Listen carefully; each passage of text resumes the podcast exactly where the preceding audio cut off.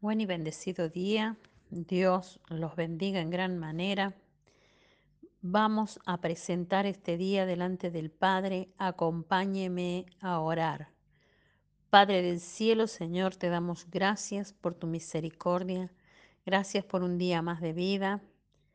Gracias, Señor, porque tú tienes cuidado de nosotros y porque tu palabra nos enseña y nos direcciona.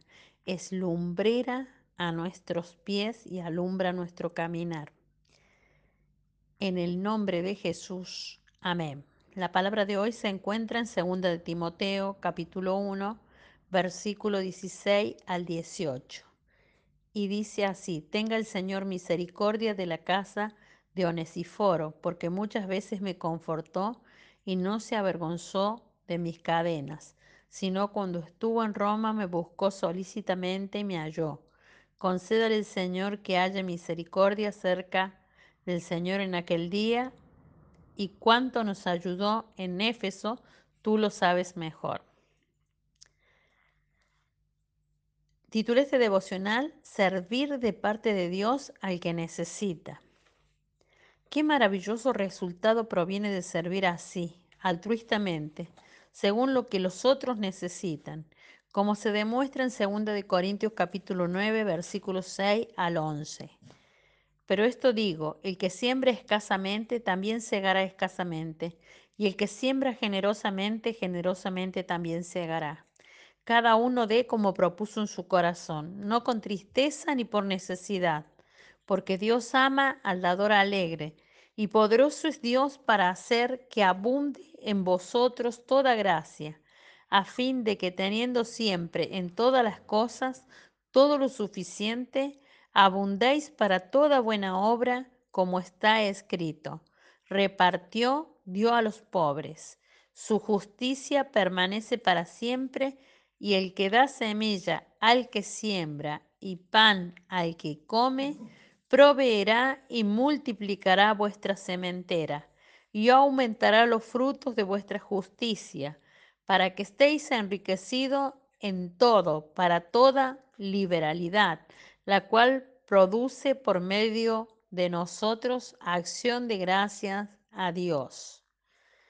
Más tarde, Pablo mismo recibió ayuda refrescante de hombres como Onesiforo, como vimos en la palabra, y Onésimo, a medida que estos le sirvieron y lo ayudaron. Como habíamos visto, este servicio, traducido del griego, es diaconeo.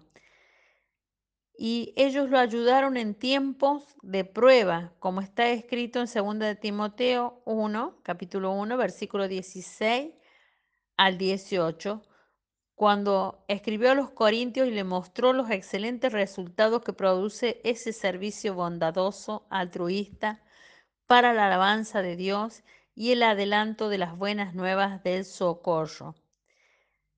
Diaconía sería en la palabra griega servicio y ministerio. Para los hermanos de Judea y dijo, con esto quedaréis ricos de todo y aptos para una copiosa largueza, la cual, distribuida por nosotros, producirá rendimiento de gracia a Dios, porque el ministerio de este servicio sagrado no solo satisface las penurias de los santos, sino que también es copiosa fuente de múltiples acciones de gracia a Dios. Los que reciben con este socorro la prueba de vuestra caridad, glorifican a Dios por vuestra profesión de obediencia al Evangelio de Cristo y por vuestra liberalidad en beneficiarles a ellos y a todos.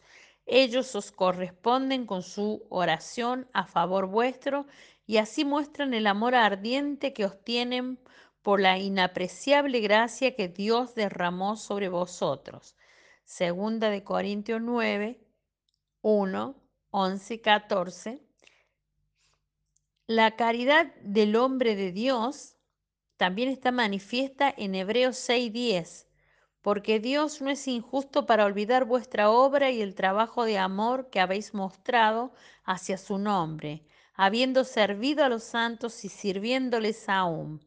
pero deseamos que cada uno de vosotros muestre la misma solicitud hasta el fin, para plena certeza de la esperanza, para que, por dos cosas inmutables en las cuales es imposible que Dios mienta, tengamos un fortísimo consuelo, lo que, los que hemos acudido para asirnos de la esperanza puesta delante de nosotros, la cual tenemos como segura y firme ancla del alma y que penetra hasta dentro del velo.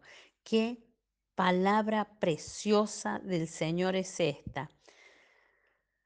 Sí, las buenas nuevas del reino de Dios se hacen significativas para la gente cuando ésta ve el efecto que produce en la personalidad, en el carácter de los que abrazan la generosidad y el amor al prójimo. Y esto genera ese servir y dar con consideración a los demás.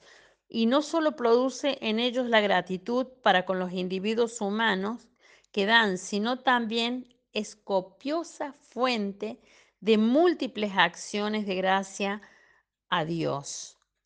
Entonces, esto se multiplica, se expande.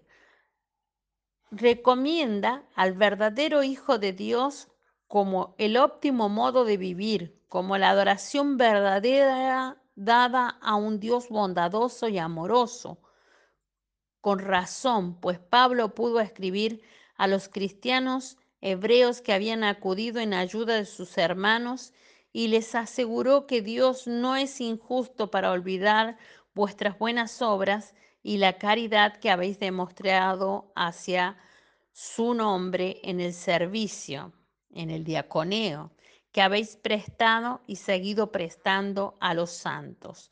Dice la palabra, y estos, conociendo el tiempo, que es ya hora de levantarnos del sueño, porque ahora está más cerca de nosotros nuestra salvación que cuando creímos. La noche está avanzada y se acerca el día. Desechemos pues las obras de las tinieblas y vistamos las armas de la luz. Romanos 13, versículo 11 y 12.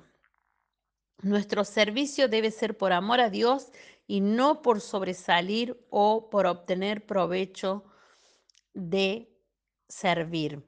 No podemos servir porque esto nos trae algún beneficio, sino servir por amor. Un servicio aún más vital es servir a otro que lo necesita en sentido espiritual, es decir, dar la palabra de Dios en el tiempo, instar, redarguir. Y esto vale más que mil tesoros, dice la palabra. Nuestra oración a Dios hoy. Padre Celestial, bendecimos el servicio y te pedimos que la luz de la palabra nos alumbre el entendimiento para madurar en todas las áreas de nuestra vida y ser entendidos en la palabra. Danos tanto el querer como el hacer tu palabra para servir con discernimiento de espíritu, sabiendo que tú das semilla al que siembra en el nombre de Jesús. Amén. Te bendigo, te declaro en la bendición de esta palabra rema, te declaro que esta palabra se te revela a tu entendimiento y a tu espíritu para servir a Dios por amor. En el nombre de Jesús, hasta mañana.